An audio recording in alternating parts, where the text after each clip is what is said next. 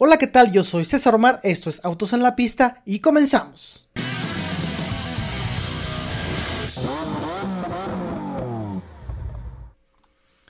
Hola, ¿qué tal? Muy buenos días, muy buenas tardes o muy buenas noches, dependiendo la hora en que nos estén escuchando. Y pues bueno, ya son nueve podcasts, bienvenidos. Este es el podcast número nueve. La verdad es que ha tenido bastante éxito, gracias a todos los que nos están escuchando. Y pues bueno, este es el podcast de Motorterapia MX. Como ya saben, estamos en redes sociales como Motorterapia MX, también en Facebook, Instagram y Twitter. También estamos en YouTube. Y pues bueno, ya saben seguirnos y por supuesto no, no perderse de este podcast. El día de hoy, pues bueno, eh, es un podcast un un poquito tardío porque yo eh, siempre intento publicarlos el lunes, pero bueno, hoy es martes y pues bueno, tuvimos ayer un pequeño retraso por algunas presentaciones, mucho trabajo eh, afortunadamente en este canal, en este medio y pues bueno, vamos a empezar a hablar de lo que eh, vamos a comentar el día de hoy. Y pues bueno, en resumidas cuentas vamos a hablar de tres temas el día de hoy. Yo creo que uno de ellos es bastante polémico y bastante largo, seguramente se va a alargar un poquito.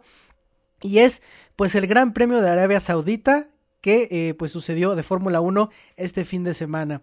Por supuesto que fue un gran premio bastante polémico, ahorita vamos a platicar de ello. También vamos a hablar un poco de la llegada a México de Jeep Wagoneer y Grand Wagoneer, una de las camionetas insignia de la marca americana. Y eh, para terminar vamos a hablar un poco de los precios de los nuevos Lexus que llegaron a México ya, ya convertidos a, pesos mexicanos, ya precisamente eh, en moneda mexicana. Así que bueno, vamos a comenzar y pues bueno, vamos a empezar a hablar del el Gran Premio de Arabia Saudita de Fórmula 1. Como saben, esta fue la penúltima carrera del campeonato de este 2021, donde Luis Hamilton y Max Verstappen se pelean la victoria por ese campeonato. Y más que entretenida esta carrera fue bastante intensa, muy muy intensa. Nos tenía pegados al asiento.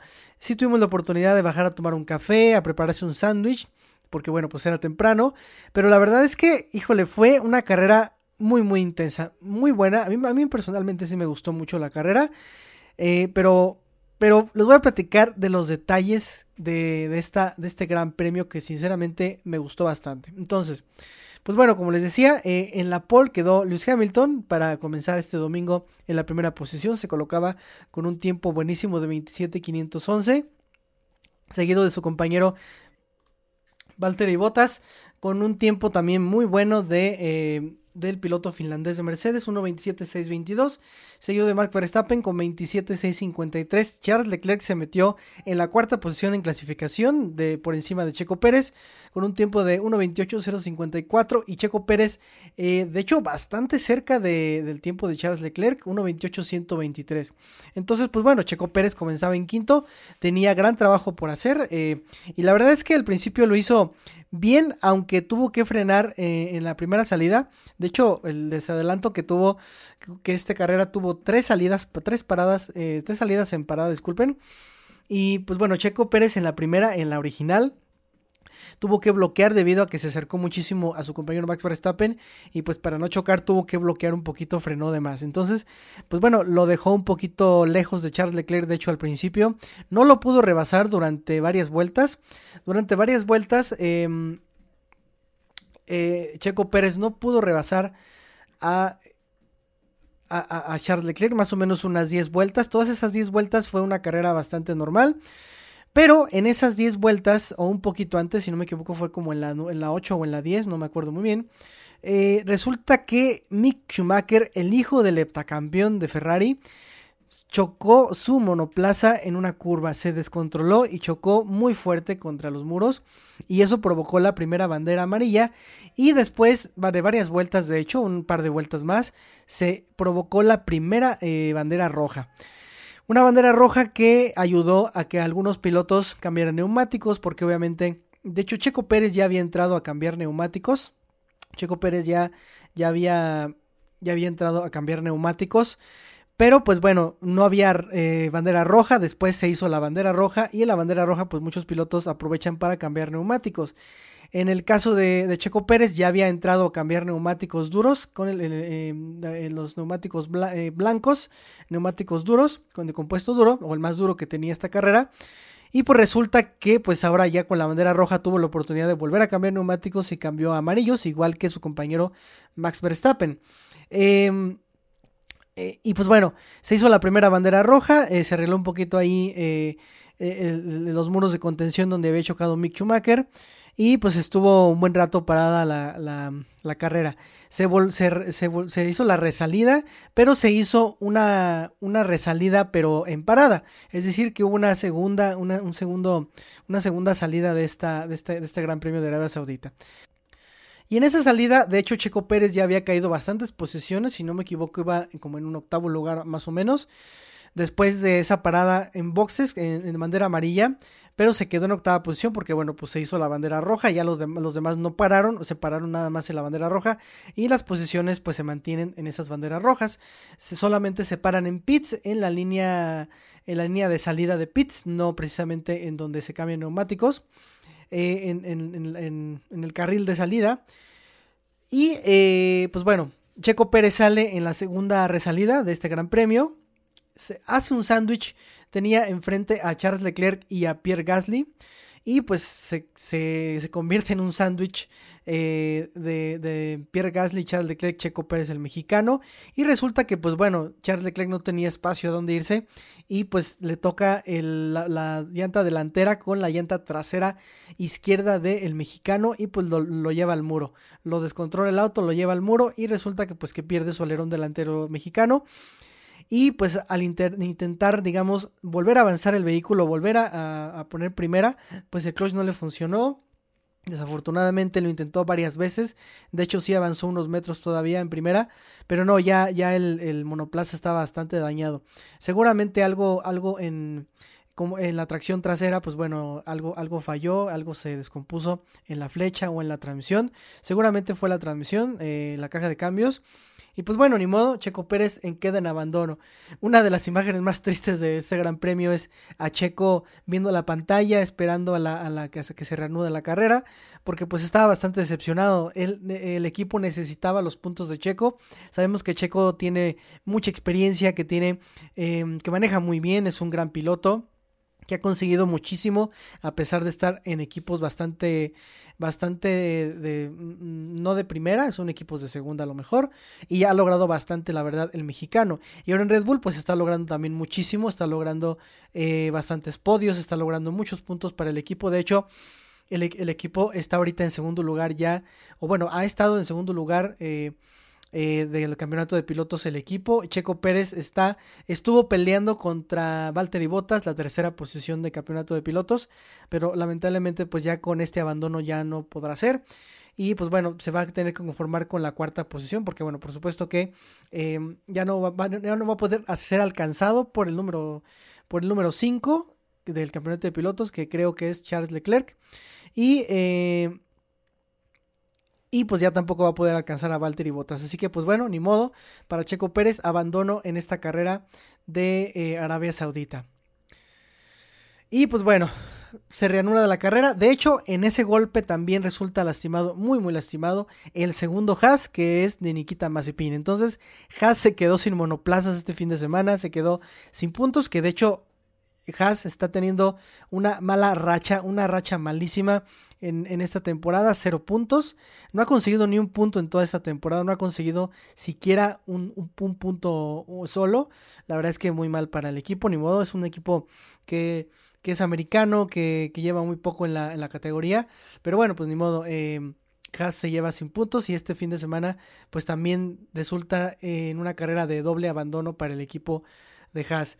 También eh, George Russell lamentablemente también tuvo que salir de la carrera porque fue impactado por Nikita Mazepin. Fue donde Nikita pues destrozó su vehículo, destrozó su monoplaza y eh, pues también el, auto de George Russell que recibió el golpe por detrás de Nikita Mazepin también resultó bastante dañado en la parte trasera. Entonces hubo cinco abandonos en esta carrera cinco abandonos, bueno, cuatro primero y después Sebastián Vettel abandonó eh, ya a muy muy al final de la carrera. Por algunos golpes que tuvo durante, durante todo este gran premio. Pero bueno, ahora sí vamos a pasar a lo más interesante de esta carrera que les decía que fue muy pero muy intensa. Y la pelea entre Lewis Hamilton y Max Verstappen. Max Verstappen de hecho se colocó, eh, tuvo que empezar en tercer lugar por atrás de Hamilton pero con Esteban Ocon en la, en la primera posición después del choque de Checo Pérez. Eh, hubo por ahí una polémica de un rebase. Eh, Max Verstappen tuvo que eh, pasar de primer lugar a tercer lugar en la segunda, en la tercera resalida. En la tercera salida en parada de este Gran Premio, porque fue una, fueron, tres banderas, dos banderas rojas, y eso significa que hubo pues dos resalidas más la original. Entonces fueron tres en total. Ahora, Luis Hamilton, perdón, Max Verstappen, pues empezaba en la parte trasera, en la tercera posición, rebasa, rebasa a Ocon, Valtteri Bottas quedó muy atrás, de hecho, en esa parte, tenía que rebasar a Ocon más adelante. Y pues bueno, la pelea empezó entre Luis Hamilton y Max Verstappen. Por supuesto, eh, Luis Hamilton, de hecho, terminó en segundo lugar, Max Verstappen lideraba. Y ahora, y ahora pues bueno, eh, necesitaba, necesitaba estar necesitaba tener mucho ritmo Max Verstappen para que para poder ganar esa carrera. Max Verstappen sabemos que lo sabe hacer, sin embargo creo que fue un error haberle puesto eh, al final haberle puesto eh, eh, haberle cambiado los neumáticos a amarillos porque pues bueno al final Max Verstappen ya no tuvo buen rendimiento con esos neumáticos se los gastó pero no me adelanto pues bueno les decía la pelea Luis Hamilton, evidentemente, con ese Mercedes alcanzó a Max Verstappen con bastante dificultad, de hecho, porque Max Verstappen traía un ritmo muy bueno en, ese monoplaza. Pero, eh, porque bueno, tenía también neumáticos un poquito más rápidos, los amarillos, mientras Luis Hamilton tenía los, los blancos, los duros, los que no son tan rápidos. Entonces, pues bueno, con dificultades logró alcanzar a Max Verstappen al final, con algunos DRS ya muy de cerca. Y en la, en el primer intento de rebase del británico de Mercedes, wow. Max Verstappen le avienta el coche a Luis Hamilton y lo saca de la pista y por supuesto lo rebasa, pero lo rebasa fuera de la pista. Es decir, Luis Hamilton yo lo había rebasado, pero Max Verstappen alargó la frenada, se salió de la pista y volvió a robar la primera posición, Max Verstappen. Y resulta que, pues bueno, los comisarios vieron, Mercedes por supuesto iba a alegar esa, esa acción del neerlandés y pues que me lo sancionan, a Max Verstappen lo sancionan y la sanción era obviamente eh, pues regresar en la posición a Lewis Hamilton porque ya lo había rebasado al neerlandés. Pero en ese momento eh, parece ser que sí ya le avisan a Lewis Hamilton y por supuesto a Max Verstappen que tenía que regresar en la posición al británico. Max Verstappen lo hace, lo, hace en la curva peraltada, al final, antes de, la, de, la, zona de RS. Y resulta que pues se frena de, más. Lewis Hamilton se acerca muchísimo a Max Verstappen. De hecho, Max Verstappen hace algunas maniobras para tapar un poquito el paso del británico. Y cuando está a la, posición a la derecha, pues parece que parece ser que Max Verstappen frena de más, hace un brake test y eh, Luis Hamilton choca por detrás. Afortunadamente a Luis Hamilton no le pasó gran cosa, solamente un pequeño, una pequeña rotura en su alerón delantero, lo cual no afectó a su rendimiento para nada. Pero por supuesto que Luis Hamilton estaba enojadísimo, estaba eh, bastante cabreado, como dirían los compatriotas de España. Estaba muy cabreado, estaba muy enojado, obviamente lo expresó por el radio. Eh, primero se enoja, por supuesto, por la acción de, Max de, quitarle la posición por fuera de la pista, pero obviamente se enoja más por el break test, que le hizo Max Verstappen frente a él y que lo hace chocar un poquito a, a Lewis Hamilton, el británico de Mercedes. Sin embargo, Max Verstappen seguía, por supuesto que siguió con su carrera. Eh, Lewis Hamilton, por supuesto, se alejó bastante. Pero, como les decía, Max Verstappen traía neumáticos amarillos, empezaba a perder rendimiento con el gran ritmo que llevaba, se gastó sus neumáticos, por supuesto, y pues empezó a perder rendimiento y volvió a ser rebasado. Sin embargo, ahí sí ya eh, tenía que haberle devuelto la posición a fuerzas. Max Verstappen le tuvo que devolver la posición eh, y quedar en segundo lugar. Y ahí es donde pues ya no pudo rebasarlo porque sus neumáticos ya estaban bastante gastados. Ya se alejó a 7 segundos, estaba lejísimos de, de, de Lewis Hamilton. Pero tenía bastante distancia entre, la, entre el número 3, que en ese, en ese, en ese momento era Esteban Ocon aún. De hecho, Esteban Ocon estaba muy cerca del podio. Eh, después de haberse coronado triunfador en Hungría, pues bueno, ahora pues que estaba muy cerca también de del podio en la tercera posición de Esteban Ocon, pero Valtteri Bottas por supuesto trae un muy muy buen coche, trae un Mercedes. El compañero de Luis Hamilton pues lo rebasó ya en la última vuelta, en la, o ya prácticamente en la zona de DRS de la recta en la última vuelta y perdió el, perdió el podio en el último segundo de la, de la carrera. Pero bueno, les decía, seguimos con Max Verstappen que pues tuvo que regresar a la posición, y, pero la polémica no, no terminó ahí, o sea... Max Verstappen, por supuesto, que hizo mal en aventarle el coche fuera de la pista para robarle la posición. Hizo mal también un poquito en frenar de repente, porque de hecho después fue comprobado, por supuesto. La FIA, por supuesto, mandó un comunicado, ya saben, mandó esa famosa hojita con un comunicado donde decía que, pues que sí, evidentemente la telemetría arrojaba que Max Verstappen había hecho un brake test, que había frenado eh, justo enfrente de Luis Hamilton y había provocado ese incidente que, hizo que le dañara un poquito el alerón delantero a Luis Hamilton. Cosa que es, puede ser antideportivo. Eh, esa acción sí es antideportiva.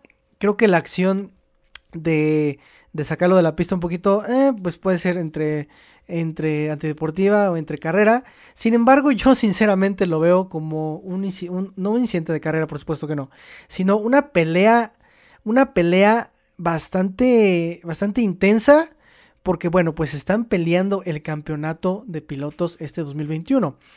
No, me, no estoy justificando a Max Verstappen, tampoco soy, eh, me, quiero quedar con el piloto neerlandés. Sí, es verdad que soy un poquito más, eh, me inclino un poquito más a Max Verstappen, pero también tengo la, em, la fortuna de poder decir, o tengo la, la decisión de poder decir que Max Verstappen no hizo muy bien en hacer ese break test frente a Lewis Hamilton. Creo que si bien eh, se están peleando un, un, campeonato, lo tienen que hacer con rebases, con quién, quién, es más rápido, con quién puede con la frenada, con quién puede con el DRS, con quién puede con los neumáticos, todo eso, la estrategia de, piloto, pero no frenar de esa manera en una recta.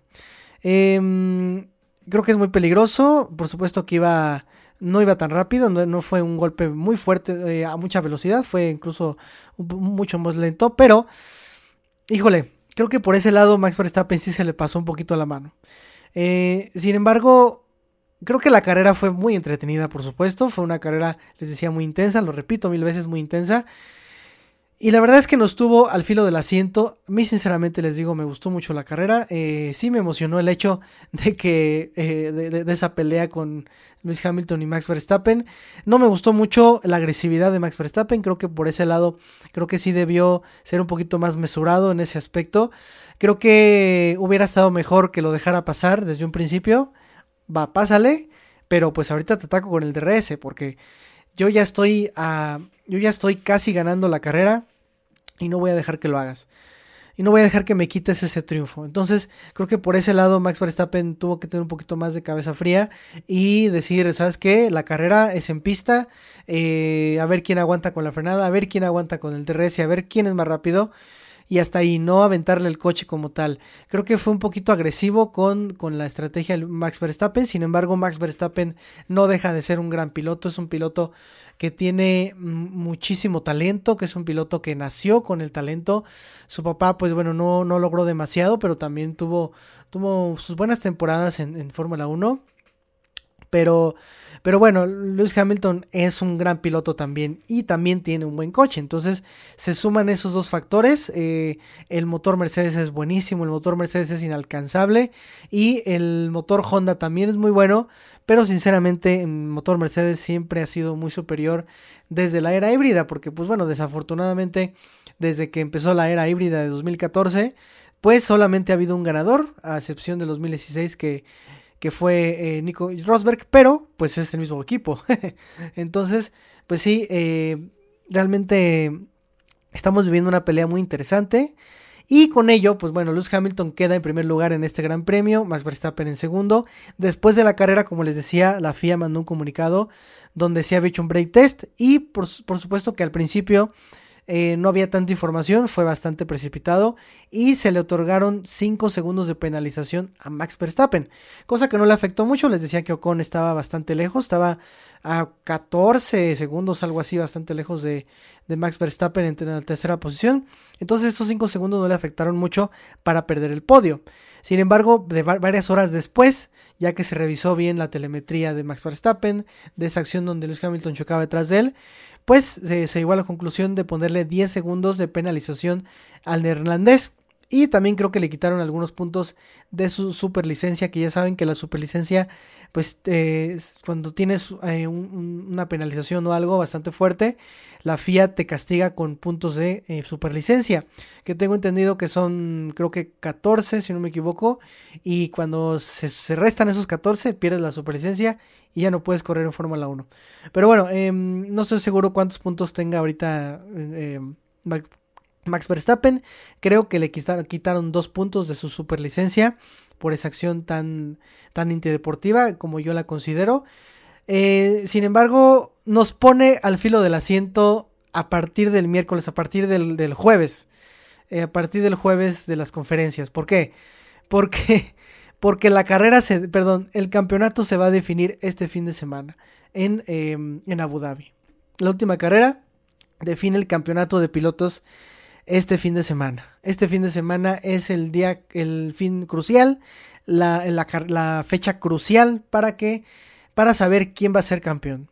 Sinceramente, no les voy a decir quién creo, quién quiero que sea, pero sí les voy a decir que ya sabemos quién va a ganar. No les voy a decir más. Yo sé que, que va a ganar, este piloto va a ganar, porque sinceramente su coche es mucho mejor. Ya saben seguramente de quién estoy hablando aunque me hubiera gustado tener algo diferente, que ganara, eh, que ganara, que ganara otro, otro, otro piloto diferente. Por supuesto ya sabemos quién es, pero bueno, seguramente va a ganar el mismo este, este fin de semana. Ya veremos la próxima temporada quién gana. Vamos a ver cómo vienen los equipos, cómo vienen, cómo viene el piloto chino de Alfa Romeo, cómo viene Valtteri Bottas en ese equipo de Alfa Romeo también. Eh, en Haas, a ver, vamos a ver cómo Nikita Mazepin y Schumacher lo, lo, lo manejen. Eh, con las nuevas reglas, con las nuevas normas, seguramente van a estar más equilibrados los equipos. Al menos eso esperamos, porque les decía que llevamos ya 7 años con el mismo coche y con el mismo ganador, al menos en equipo. Entonces, pues bueno, vamos a ver cómo nos va este fin de semana. Eh, yo la verdad estoy bastante eh, a expectativa de lo que va a suceder en Abu Dhabi. No sé qué va a pasar yo espero como espectador de Fórmula 1 y como un poquito, eh, em, pues, pues como medio, medio que, estamos haciendo esto de los podcasts y, videos de todo esto, de medio, medio automotor, pues espero, espero ver un espectáculo, eso sí lo espero ver, por supuesto, pero no me gustaría ver una tragedia, no me gustaría ver que algo sucediera. Eh, Abu Dhabi es un, es una pista muy rápida, es una pista que nos encanta, eh, que, se corra de, que se corra de noche, está muy bonito eso, pero esperemos no, no suceda mayores, esperemos que la, que la pelea se quede en pista y no, no salga de, pues de, de, la pista. Realmente algo me llamó, nos llamó mucho la atención a todos, eh, en todos los medios, que Max Verstappen no celebró el podio, eh, obviamente se quedó porque tenía que recibir el trofeo, porque tenía que recibir la champaña, pero, pero no, no, este, no, no festejó el podio, no se quedó a la foto. Obviamente Valtteri Bottas y Lewis Hamilton se quedaron para tomarse la foto con junto con el ingeniero que estaba acompañándolo con ellos ahí en el podio. Pero Max Verstappen no, Max Verstappen se fue, Max Verstappen se fue con la cabeza un poco cabizbaja, eh, seguramente por la intensidad de la carrera y por supuesto pues con todo lo que ha sucedido, con todo lo que ha sucedido en Monza fue, fue como como decir, híjole, esperemos esto no llegue a mayores. Fue muy peligroso la acción de los dos, los dos tuvieron culpa, por supuesto, en esa curva, en esa chicana en Monza, eh, pero fue muy peligroso, o sea, el coche de Max Verstappen prácticamente se sentó sobre la cabeza de Lewis Hamilton y qué peligroso, qué peligroso el halo, el halo, perdón, el halo de, del monoplaza, por supuesto los protege mucho, pero híjole, Esperemos no ver algo como. No quiero ver algo como Monza, sinceramente. Necesitamos ver una carrera como carrera, no como, como una pelea, como un. como algo. No queremos ver eh, algo feo. Queremos ver carrera. Queremos ver que se rebasen. Queremos ver que, que uno alcance al otro en la curva, que lo rebase en la curva y que el otro lo vuelva a alcanzar y que y así, o sea, y que la estrategia del equipo ayude a uno y que después lo perjudique al otro o no sé, algo así tenga que suceder, pero no queremos que suceda algo en, como en Monza o peor que Monza. Entonces, Creo que en ese aspecto eh, es lo que esperamos nosotros para próxima carrera de Abu Dhabi este fin de semana. Y pues ya nos veremos el lunes qué tal en la carrera de Abu Dhabi y esperemos a Checo Pérez le vaya mejor. Pero bueno, ya es imposible alcanzar a Valtteri Bottas en la tercera posición del campeonato de pilotos. Pero bueno, ahora sí, dejémonos de hablar de Gran Premio de Fórmula 1 y vayamos al siguiente tema. Y pues el siguiente tema es la llegada a México de la nueva Jeep Wagoneer y Grand Wagoneer aquí a México. Realmente Jeep no es una marca premium, pero sí tiende a tener acabados de lujo. Sí, tiende a tener eh, piel, eh, tiene bastante aditamento de lujo. también, por supuesto, son camionetas muy grandes. Y regresa la Wagoneer y la Gran Wagoneer. Como ustedes recordarán, la Wagoneer fue una camioneta, o la Gran Wagoneer, fue una camioneta que salió por ahí de los 70s, de los 80s, que tenía madera, sí, es decir, que tenía en su carrocería eh, madera, cosa que sí llamó mucho la atención en aquel entonces, pero que fue una camioneta bastante exitosa y mucha gente le gustó ese vehículo. Mucha gente la compró, de hecho, aún he visto bastantes Wagoneers circulando por las calles y pues fue bastante popular y mucha gente por supuesto que la extraña. Extraña ese vehículo grande, con grandes capacidades, con cierto lujo, porque en ese entonces era un vehículo pues con cierto lujo. Y pues bueno, ahora ya está la nueva versión de Wagoneer. Regresa por supuesto en dos versiones, Wagoneer y Grand Wagoneer. Si ustedes se preguntan qué diferencia tiene, pues bueno, de hecho tiene bastantes diferencias, aunque la tecnología es prácticamente la misma. La primera gran diferencia es el motor, ya que Wagoneer, la, la Wagoneer A Seca 2022, está impulsado con un motor V8 de 5.7 litros, que además tiene un sistema híbrido de 48 volts o microhíbrido y torque de 48 volts con 392 caballos de, potencia y 404 libras pie de torque. Eh, por supuesto esas libras pie están otorgadas un poquito por el motorcito de 48 volts que generalmente está acoplado al motor eh, a gasolina y además que obviamente uno de los principales objetivos es ahorrar combustible, porque bueno, pues es un, es un motor muy grande, 5.7 litros, 8 cilindros, y con ello pues también cuenta con varias tecnologías de ahorro de combustible. Eh, una de ellas pues es la desactivación de cilindros y la sincronización variable del árbol de levas, que por supuesto ya es bastante popular y bastante conocido. Y por su parte la Grand Wagoneer, que es por supuesto más grande, tiene un motor también más grande, también de 8 cilindros, pero de 6.4 litros. En este caso no está ayudado por un sistema híbrido o microhíbrido, aunque también tiene tecnologías de desactivación de cilindros y sincronización variable de árbol de levas. En este caso, la potencia de este V8 de 6.4 litros es de 471 caballos y 455 libras pie de torque. Las dos, los, dos, motores están acoplados a una transmisión automática de 8 velocidades torque flite. Eh, por supuesto que es una transmisión muy buena, eh, muy conocida ya en el mundo de Jeep, en el mundo de, de, Stellantis. Que ahora, pues bueno, es el grupo que ya se unió a otras marcas como Peugeot. Ahora, ¿qué tecnología hacia grandes rasgos tiene este vehículo? Porque aquí nos llevaríamos horas hablando de la Wagoneer y la Wagoneer.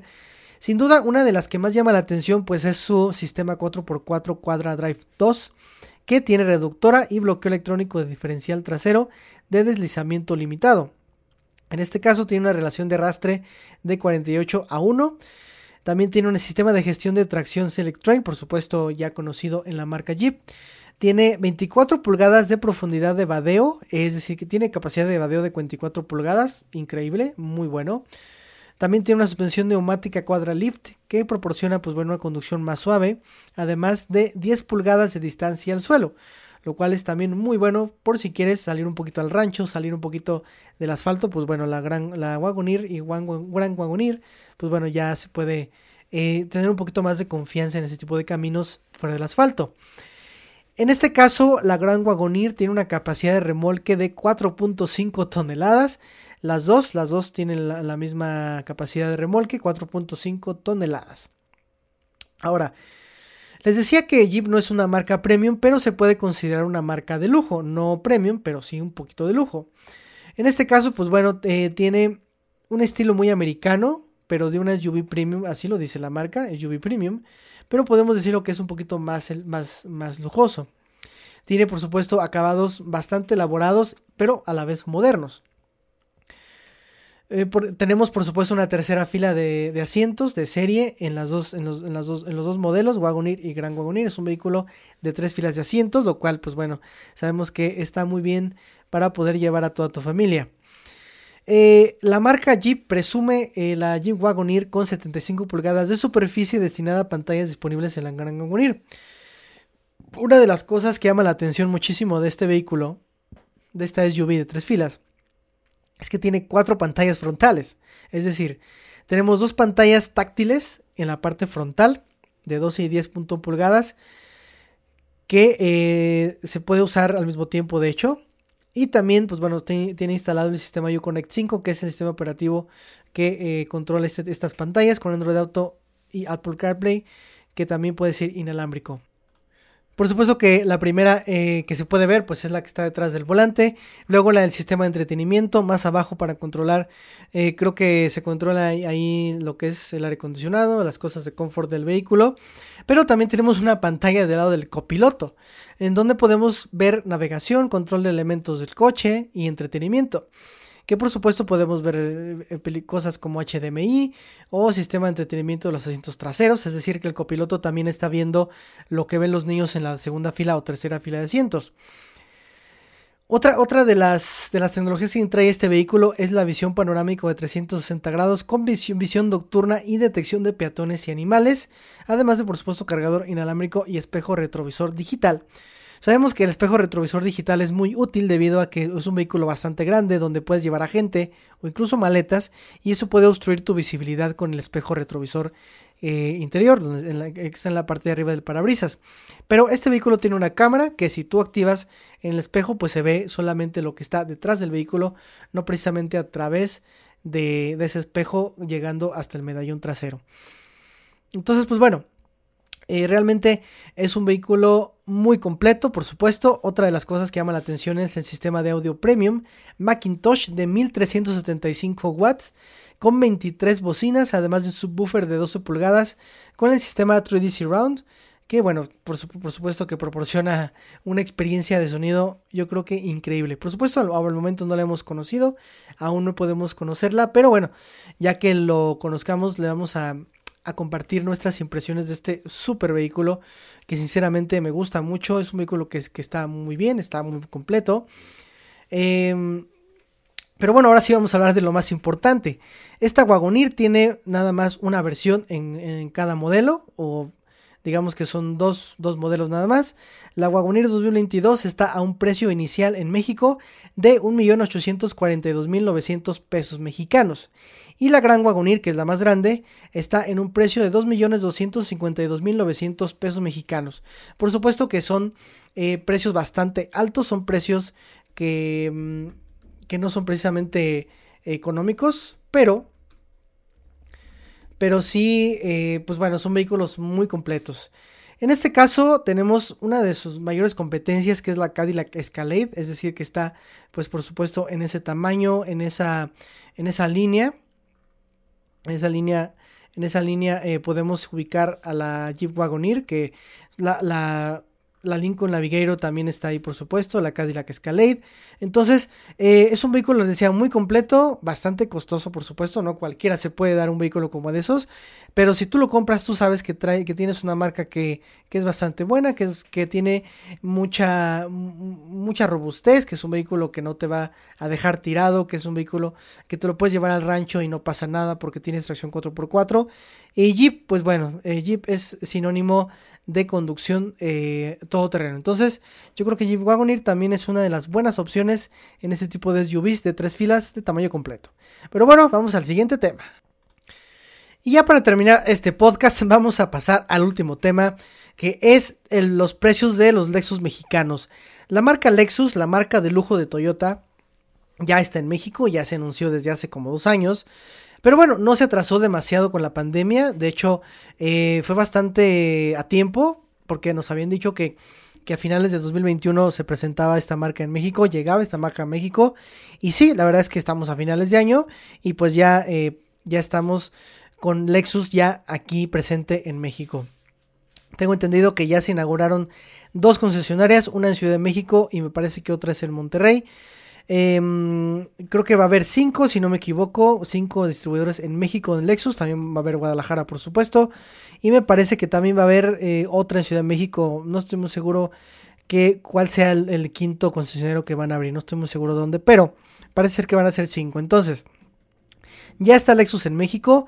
Y eh, en alguna vez, en alguna ocasión, eh, yo les comentaba en otro podcast que Lexus va a llegar con bastantes modelos a México va a llegar con, por supuesto, va a llegar con SUVs, pero va a empezar con sedanes. Algo que es muy interesante debido a que, a que pues bueno, las marcas, la mayoría de las marcas, si no es que todas, ya están eh, lanzando puras SUVs, ya casi no están lanzando eh, camionetas. De hecho, Toyota, la, propia Toyota, acaba de lanzar dos mini SUVs. No ha lanzado eh, nuevos sedanes, por supuesto no hay más, pero por decir ya no llegó Yaris, el Yaris europeo no ha llegado a México, eh, solamente tenemos Yaris, bueno, dos sedanes, de hecho tenemos en cada segmento, tenemos en México Yaris, tenemos Corolla y tenemos Camry, hasta ahí tenemos sedanes en esos tres segmentos, pero bueno, el último lanzamiento de Toyota fueron dos mini SUVs y de hecho fueron bastante, bastante cercanos esos lanzamientos. Pero bueno, aquí el tema que nos compete es cuáles son los precios de los Lexus en México. Al momento solamente tenemos dos modelos que ya tienen precio. Por supuesto, los dos son sedanes, como les decía. Y el primero es el Lexus ES. El Lexus ES tiene un, es un sedán premium, por supuesto, Lexus sí es una marca premium, que tiene el tamaño de un Mercedes-Benz clase E o un BMW Serie 5.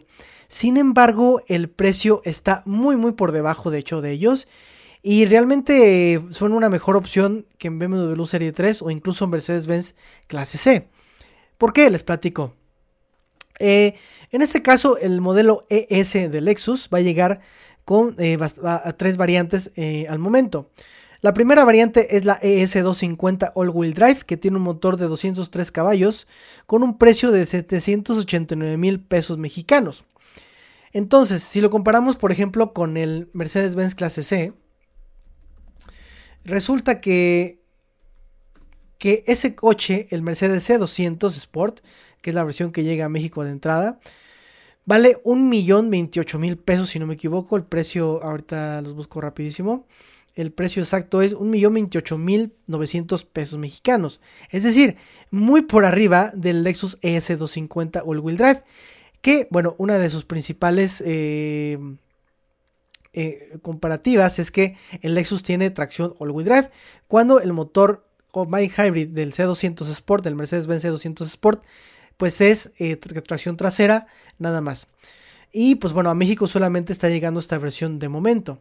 Porque también el Lexus ES llega en una segunda versión híbrida, cosa que también lo tiene bastante competitivo en el segmento, con 215 caballos y con un precio de 916.900 pesos mexicanos.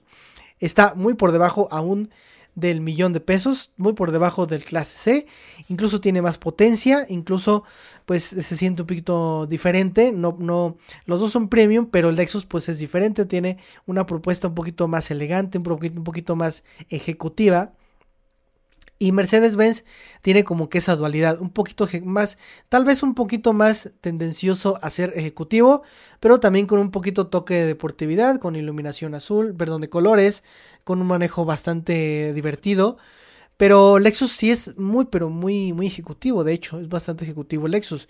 Son unos, unos carros muy bonitos. Tiene un frente bastante bonito. Este, en particular, el ES, pues por supuesto se ve un poquito más grande que el clase C, pero tiene una parrilla ah, muy, muy estrellada, bastante grande de hecho, pero unos faros que tienen unas líneas muy finas de diseño y bueno, en ese caso a mí me gusta mucho este modelo. Ahora, el Lexus ES va a llegar también en una tercera variante que es la ES350. En ese caso es un motor V6 de 302 caballos que tiene un precio de 1.183.000 pesos mexicanos. Por supuesto, es la, la, versión más equipada de este Lexus ES. Vamos a continuar con el segundo sedán que llega a México, ya con precios confirmados para México. De hecho, si se van a la página de Lexus México, ya pueden encontrar los modelos que, ya se están vendiendo. No están todas las variantes con todos los precios, pero sí podemos ver el precio de entrada. Por ejemplo, en el, en el L, en el ES, sí eh, encontramos que viene un precio desde 600, perdón, 789 mil pesos mexicanos. Pero bueno, el siguiente sedán que va a llegar es el LS. El LS es un sedán de tamaño completo que, compite directamente con el Mercedes-Benz clase S o el BMW Serie 7. Este, este vehículo eh, es mucho más grande, por supuesto, mide como 5 metros más o menos. Pero en este caso solamente va a llegar al momento a México una versión LS500H. Es decir, que es un vehículo híbrido con motor V6 de 354 caballos, donde solamente cambian los acabados y la tecnología. Es decir, es la misma versión, pero hay tres, tres variables, por decir. Tenemos, por ejemplo, una, la primera con interiores en negro o una segunda opción con interiores en blanco. Sin embargo, las mismas de estas versiones tienen el mismo precio de 2.359.900 pesos mexicanos.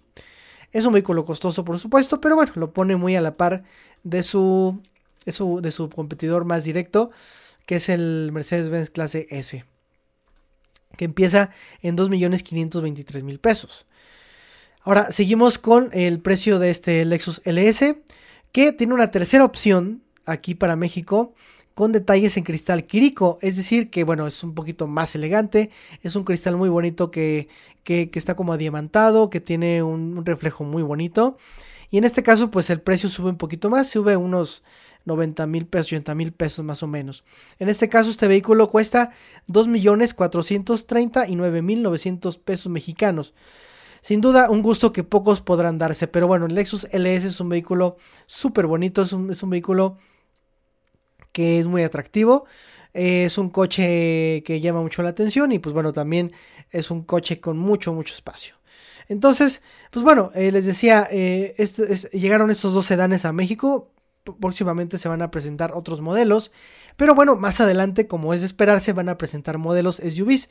Seguramente las primeras que van a llegar a México son la UX o la RX. La RX es la, la que está un poquito basada en Highlander, que tiene motor V6, y la UX es como una crossover un poquito más compacta. De hecho, también tiene versiones híbridas. Entonces, eh, eso va a ser lo que vamos a ver próximamente en Lexus. Sin duda, Lexus es, un, es una marca que, que, está viniendo con mucha competitividad. Eh, si lo esperábamos, sinceramente lo esperábamos. Aunque por el tema de los precios, no. Eh, al principio se manejaba que iban a ser los mismos precios que en Estados Unidos. Pero, pero no, de hecho son un poquito más abajo. Entonces, yo creo que muy bien para Lexus México.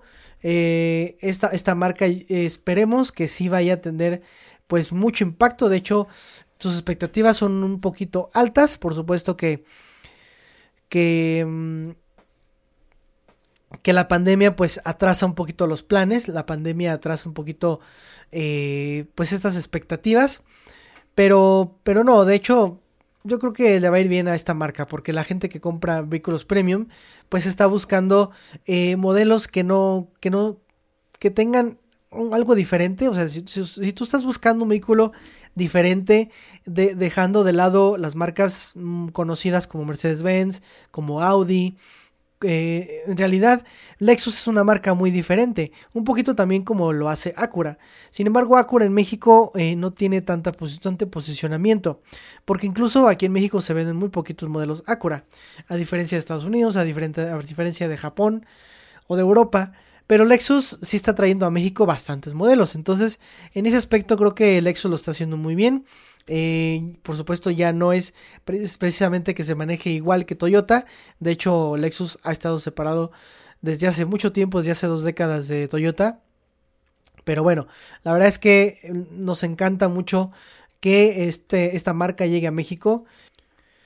Y felicidades a Toyota porque bueno, fue la primera marca eh, en comunicación acerca de lo que venía con Lexus, de lo que ofrecía Lexus. Y pues Toyota obviamente es la primera vía de comunicación aquí en México al menos cuando pues se quiso, se decidió tener a, México a Lexus. Así que bueno amigos, pues ya saben, muchas gracias por escuchar este podcast, la verdad es que nos ha ido bastante bien. Em, ya saben, seguirnos en nuestras redes sociales, somos Autos en la Pista, el podcast de Motorterapia MX. Estamos en Facebook, Instagram y Twitter como Motorterapia MX. También estamos en YouTube como Motorterapia MX también, por supuesto. Y ya saben, nuestras vías de comunicación están abiertas para cualquier sugerencia o comentario. vamos a llegar al podcast número 10. Eh, no sé si vaya a ser algo interesante. Será, eh, por supuesto, ya sabemos, sabremos quién va a ganar en Fórmula 1. Probablemente para fin de año organicemos algo, como ven. Comenten ahí en nuestras redes sociales. Nos vemos en la próxima. Bye bye.